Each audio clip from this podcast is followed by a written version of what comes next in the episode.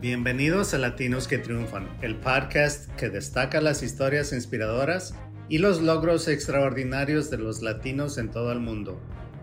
Soy el conductor Víctor Escalante y juntos exploraremos los caminos de éxito trazados por individuos y comunidades latinas, quienes han superado obstáculos y han alcanzado grandes metas en diversas áreas. Desde la ciencia y la tecnología hasta las artes y los negocios, descubriremos cómo los latinos han dejado una huella perdurable en sus respectivas industrias. Cada episodio nos sumergirá en relatos fascinantes compartiendo las experiencias, las lecciones aprendidas y los consejos de aquellos que han triunfado en sus campos. En Latinos que Triunfan buscamos romper estereotipos, fomentar la inclusión y difundir un mensaje de esperanza y determinación. Acompáñenos en este viaje emocionalmente mientras descubrimos las historias detrás del éxito latino y celebramos la fuerza, la resiliencia y el espíritu indomable que nos impulsa a alcanzar nuestras metas más ambiciosas. Hoy tenemos de regreso a José Monterrosa de Imagina Communications. José es un mercadólogo con una trayectoria muy interesante y muy destacada en el mercado de Houston. Sin más ni menos, manos a la obra. Y ahora tenemos a José Monterrosa, amigo y mi sidekick de Miria. José, bienvenido a Latino Su Drive. Eh, muchas gracias por la invitación, eh, Víctor. Aquí estamos para poder colaborar y ayudar a aquellas empresas que están interesadas en desarrollar una mejor estrategia de mensaje para atraer nuevos consumidores. En tu experiencia, José, ¿qué has visto que es un gran problema entre marcas o empresarios latinos? Eh, bueno, son varios problemas, pero quizás uno que es bastante recurrente es eh, poderse diferenciar quizás eh, de otras marcas o de otros productos que, que, están en el mercado y cómo poder estructurar quizás una, una estrategia que permita posicionar a, a la marca de una manera bastante única. Danos un ejemplo, porque estás hablando de teoría. Danos, por favor, un ejemplo de que se te viene a la mente o quizás una marca con quien has trabajado. Obviamente no, no nos puedes decir el nombre, pero nos puedes generalizar lo que tú observaste de, de, esta empresa. Sí, lo que, bueno, no, no, es una empresa en particular, pero esto, como te, te mencionaba, es un problema que se ve constantemente. Este, viene un dueño de negocios o viene un ejecutivo eh, de una empresa y, quiere tener como un, mayor alcance dentro del mercado, ¿no? Y con a, eso me refiero, quiero tener mayor venta o quiero, quiero tener este eh, mejor presencia de marca eh, en el mercado. El mercado siendo una ciudad, siendo un país, cualquiera, cualquiera puede definir el mercado como, como ellos quieren, ¿no? Entonces, se diseña eh, la estrategia, pero la estrategia de comunicación y de mercadeo, ¿no? pero muchas veces se deja por un lado o se deja fuera eh, aquellos elementos que pueden eh, distinguir o hacerla diferente a los productos o los servicios con los que esta empresa está compitiendo. Entonces, ¿qué es lo que termina sucediendo si no se hace único, ¿no? Si, no, si no se establece como como un, un, mensaje bien particular, el, el, mensaje se diluye, se pierde y no tiene el efecto que probablemente se esperaba. ¿Por qué? Porque si no hay una manera muy clara de poder eh, diferenciar tu marca en el mercado, es muy probable que suceda un problema bien clásico que te confunden con la competencia. Y, quiero ilustrar lo que acabas de mencionar, porque justamente hoy eh, oí un excelente ejemplo de un mercadólogo de que él estaba trabajando con una compañía de aire acondicionado para, eh, para ayudarles a diferenciarse de la competencia. Y el, el dueño no entendía el concepto, aunque para tú y yo es tan fácil de que cualquier niño lo podría entender. El dueño no, no le caía el 20. Entonces, entonces vio en su, en su mesa de juntas donde estaban teniendo la junta, de que tenían volantes de varias compañías de pizza que probablemente estaban a punto de ordenar pizza y tomó todos los volantes y le dijo, eh, le dijo al señor, el dueño de la empresa, dime, ¿cuál de todos estos volantes o estas tarjetas, cuál te llama la atención más? Y dice, para mí todos son iguales, todos, todos uh, relativamente tienen, la, pizza, tienen alguna oferta, uno especial y, para mí todos son iguales. Dice, eso es lo, eh, lo que sucede con tu marca en el mercado. Y en base a eso, tomaron la decisión, José, de pintar todas las, las vans de ellos de un color amarillo con ah, letras rojas y un logo ah, muy inusual de que obviamente iba a llamar la atención. Tú y yo sabemos de que el color rojo y el color amarillo son los dos colores que el ojo pone atención más y haciendo ese, ese diseño, usando esos colores, el mercado pensó de que estaban por donde quiera porque es muy difícil no ver los vans a largo porque el ojo te atrae, te atrae a un color llamativo así.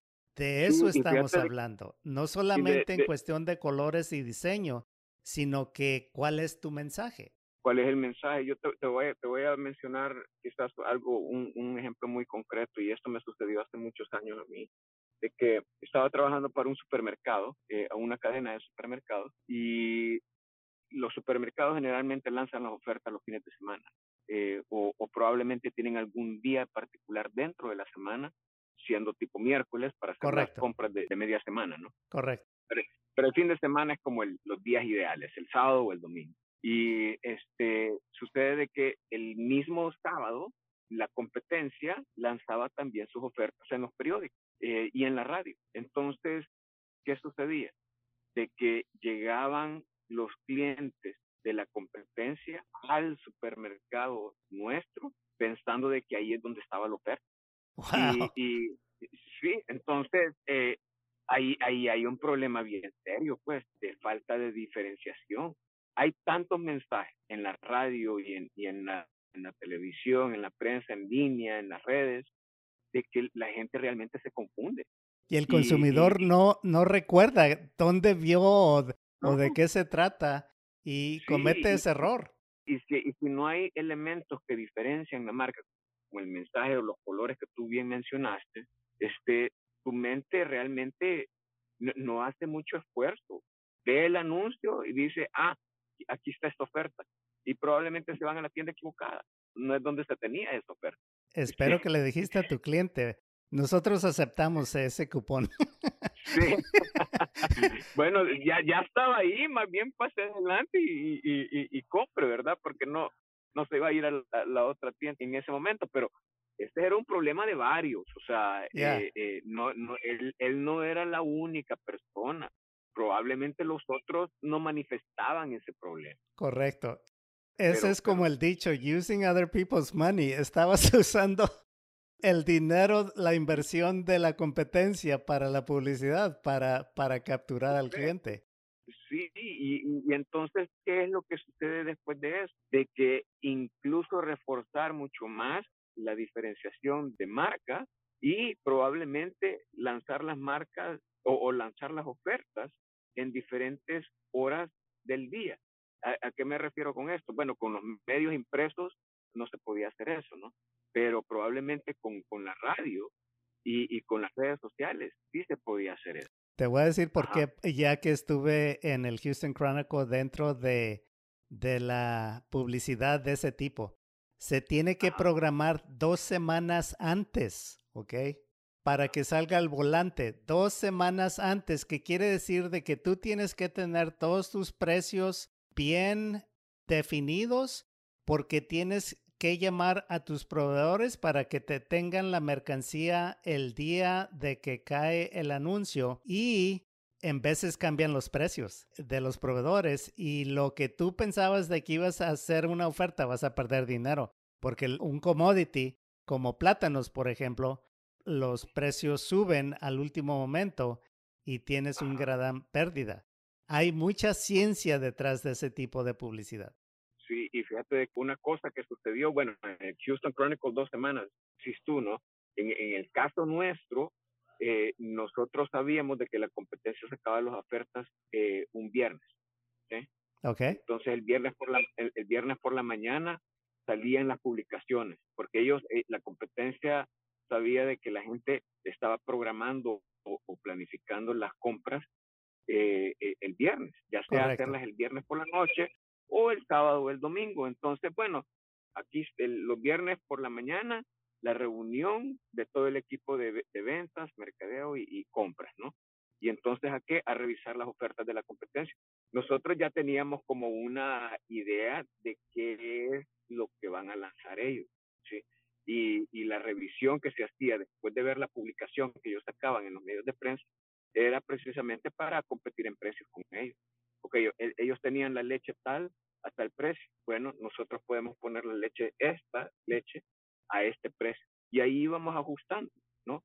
Y entonces lo que sucedía es de que el sábado en la mañana estábamos lanzándonos el anuncio con, con nuestras ofertas. Ahí estaba prácticamente todo el equipo listo.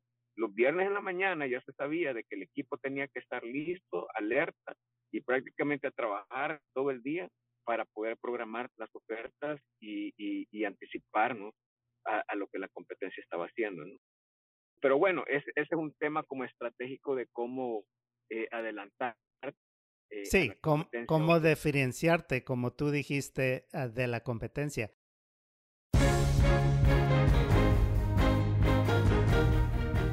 Está escuchando Latinos que Triunfan con invitado especial José Monterrosa. Ahorita regresamos.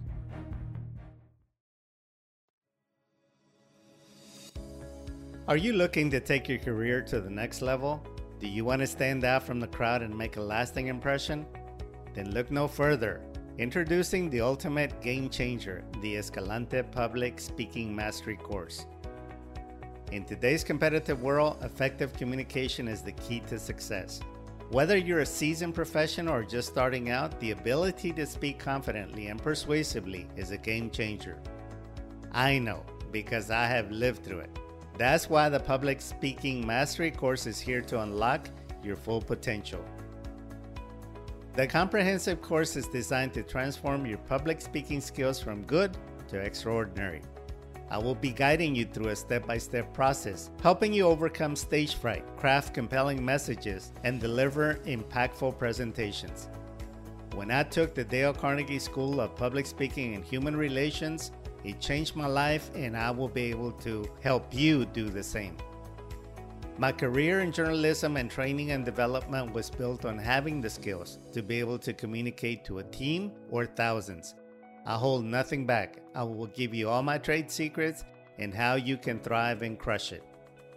Imagine walking into a boardroom and captivating your audience with your powerful presence. Picture yourself confidently leading meetings, delivering persuasive pitches, and commanding attention in every interaction. With a public speaking mastery course, you'll be equipped with the skills to excel in any professional situation. If you're ready to take the step and supercharge your career, enroll in the public speaking mastery course today. All the information and the cost is in the show notes. Don't let fear hold you back. Unlock your potential, elevate your career, and become a master of public speaking.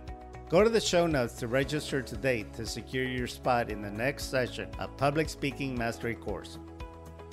Public Speaking Mastery course empowering professionals, transforming careers. Act now and make a lasting impression in every opportunity that comes your way. You will be glad you did and you will thrive for the rest of your life.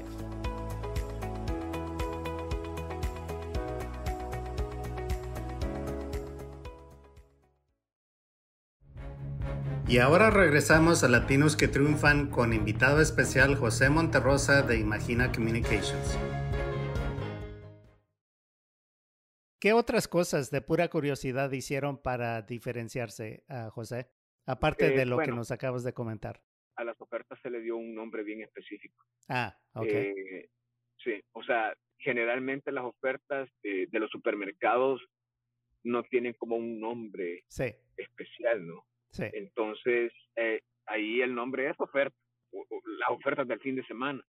No, en, en, nuestro caso, eh, prácticamente le dimos un nombre a las ofertas e incluso a las ofertas que eran como matadoras, ¿no? O sea, estas son las que van a generar el tráfico. Sí. Eh, esas tenían incluso como un nombre muy especial. Sí. Eh, y eran las que iban en el centro. Las ofertas cuando se publicaban eran dos páginas okay. de un periódico. Yeah.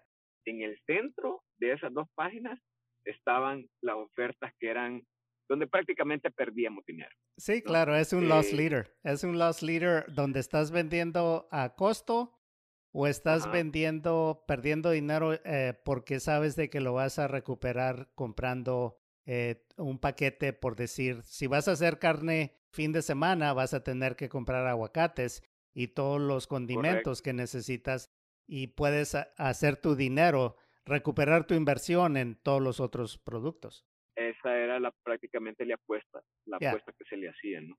Le llamaste a las fajitas la vaquita rica.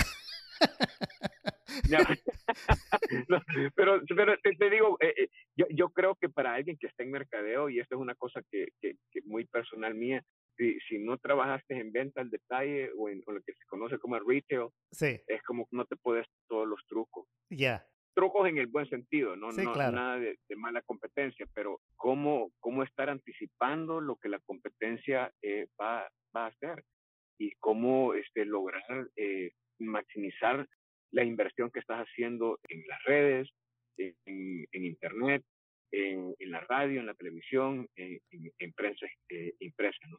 Como te digo, cambiarle el nombre a las ofertas, enfatizar los colores y, bueno, tratar de anticipar eh, a, lo que ellos estaban haciendo. Yo creo que esos eran como los tres elementos con los que se jugaba. Ya, ¿has oído tú de la marca La Vaquita de, de queso y crema? Sí, la, de hecho yo la compro. Yo conozco a, a la hija de la fundadora de la empresa. Ok. La historia de esa compañía es interesante porque la señora empezó en su casa porque no había nadie de que surtía el queso tipo México y ella empezó a cuajar la leche y, ah, y, el resto es una historia. Con, llegaron a vender la empresa por millones de dólares. Pero este es otro ejemplo de cómo, cómo la marca era, obviamente era un buen producto, pero la marca se diferenció por los colores, el diseño y el nombre, la, la vaquita. Sí, y, y, es probable también de que en este momento en el momento que la lanzaron encontraron un nicho, ¿no? Que, que difícilmente estaba siendo cubierto por alguien más y quizás ese fue su factor diferenciador. Correcto. De que el, el, nicho estaba vacío. Ya, y, eh, y esa es la raíz para el éxito en un mercado donde hay un vacío, donde no hay competencia. Sí, el, el problema que, que sucede de que te metes en ese nicho, comenzas a tener éxito y ahí vienen los detrás siguiéndote, ¿no? Así es ahí es donde se vuelve incluso más importante la parte de marketing porque ya, ya estás en un ambiente más competitivo y tenés varios que se quieren acercar a ti, ¿no? Acercar a ti refiriéndome a que me quiero parecer, copiarte prácticamente. Eh, me recuerda del dicho de que marketing nació cuando una compañía decidió tener una gran venta y anunciaron de que iban a tener una gran venta y nadie vino y en ese día, marketing nació porque tuvieron que ingenuarse cómo jalar a la gente. Correcto. Eh, yo creo que, bueno, eh, hoy en día con tanta saturación de producto, con tanta saturación de servicios y tantas marcas ahí, difícilmente puedes obviar la parte de marketing para alguien que está lanzando su negocio o ya, ya tiene un negocio establecido, ¿no? De alguna manera van a topar y, la solución en esos casos eh, va a ser este ejecutivo o este equipo que está pensando constantemente en cómo maximizar los recursos que tienen para poder eh, mejorar las ventas de la empresa. Eh, José, tú eres un experto porque te conozco de años y sé tu trayectoria y, los resultados ah, comprobados por ah, tus campañas de, publicidad y relaciones públicas. Cuéntanos por qué una empresa, no importa de tamaño, necesita por lo menos tener junta con un mercadólogo como tú. hay varias cosas que juegan en la mente de un, de un emprendedor, de un, empresario, ¿no? Eh, primero, de que tú no lo puedes hacer todo y, tú no tenés las respuestas a todo. Y tampoco tenés el tiempo.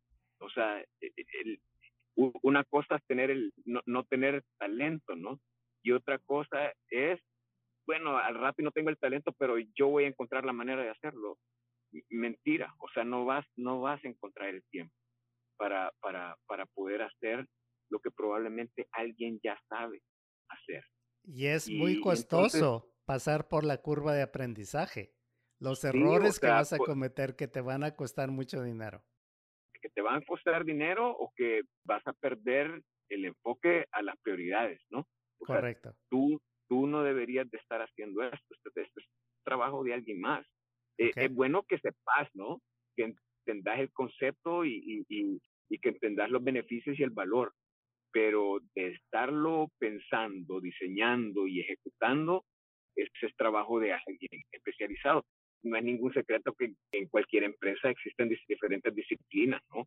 Ahí está la persona de recursos humanos, ahí está la persona de operaciones, ahí está la persona de compras, ahí está la persona de, de, de, relaciones públicas, de mercadeo, de publicidad. O sea, no es trabajo de una persona. Así que eh, el tener el talento indicado eh, con, con, un récord ¿no? Y, y tener también la confianza, depositar la confianza en esa persona es otra cosa que yo creo que es muy importante, porque si vas a estar dudando o, o, si no vas a tener esa fe en el riesgo, eh, no, no sé si vaya a funcionar.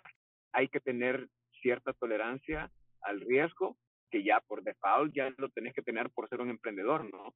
Pero cuando estás utilizando quizás talento nuevo dentro de tu organización y no estás dispuesto eh, a, entregarle como el, el, timón, ¿no? Eh, de, de, la parte de marketing, entonces no estás haciendo lo correcto. Tiene que existir esa confianza. Un ejemplo, porque yo sé de que tú has estudiado a David Ogilvy. ¿Recuerdas lo que hizo con la marca de Hathaway de camisas? Uh, no, ese en particular no. Ok. Lo que le dijo David Ogilvy, el, el legendario mercadólogo, le dijo a la marca de Hathaway camisas de, de, lujo, le dijo, si yo trabajo con ustedes, pero solamente tengo una regla de que las cosas se van a hacer como yo diga y no me van a, cuestionar ah, lo que yo haga. solamente así pues, trabajo con ustedes. Y como, como acababan de comprar la empresa, le dijeron, estamos de acuerdo. Y el resto es historia. Sacó el personaje con el, el parche del ojo, de que no tenía nada que ver con la marca, pero quería oh. diferenciar el look. Y hay rumores de que la compañía de cerveza 2X trataron de duplicar el mismo concepto con, con The World's Most Interesting Man del señor que antes hacía los uh, comerciales para 2X. ¿Te acuerdas? Sí, sí, sí, no, buenísimo, pero ya, ya me acordaste del parche del ojo, sí, tenés razón. Eh, es que fíjate de que, bueno, esas son como las partes históricas, ¿no? De, de, de, lo que sucede en una relación de cliente con, con, con, consultor. Pero por qué llegaste a ese punto es lo que probablemente no, no, no revela una historia, ¿no? Eh, es muy probable de que se haya dado una reunión y, y quizás se sintió un ambiente así como de, de, falta de confianza, de que yo no estoy seguro si tener que trabajar con, con, con esta consultor o con esta agencia. Y, y, probablemente tenés que ser como un poco tajante a veces, ¿no? Y decir, bueno, o sea, estas son mis condiciones eh, en, en las que, porque yo, yo entiendo el problema que tú tenés, empresa, yo entiendo el problema que tú tenés, emprendedor. Dame la libertad de poder hacer lo que yo creo que necesitas hacer. Yo traigo años de experiencias similares a la tuya y creo que tengo la solución a eso. Así que cuando se tiene la solución en la manga, hay ocasiones en que lo único que resulta es ser tajante y decir, bueno, o esto o nada, ¿no? Porque no me voy a meter a este rollo si no confías en mí. Correcto un gran compromiso de los, de los dos lados, no solamente del mercadólogo. Claro, porque ahí estás asumiendo tú el riesgo. Cuando sos así de ahí, está, ahí estás. Prácticamente estoy, estás diciendo yo voy a ser responsable de esto, yo asumo la responsabilidad de esto. Es, es una manera bien aventurada de, de, de manejar una relación, pero no sé, o sea, cada situación es diferente y, y, y, y, en algunas oportunidades puedo entender el por qué se da de esa manera. Eh, José, vamos a tener tu información en, los show notes para que personas interesadas que quieran platicar contigo se comuniquen contigo. Te damos las gracias por acompañarnos en esta breve entrevista a corto plazo y ahí estamos a la próxima. Gracias por la oportunidad y siempre buscando yo oportunidades para poder eh, ayudar a otros a tener más éxito en sus emprendimientos. Muchas ah, gracias. Muchísimas Victor. gracias. Y es todo por hoy, amigos. Nos vemos hasta la próxima semana. Vaya y tenga éxito en su negocio o su carrera. Hasta luego.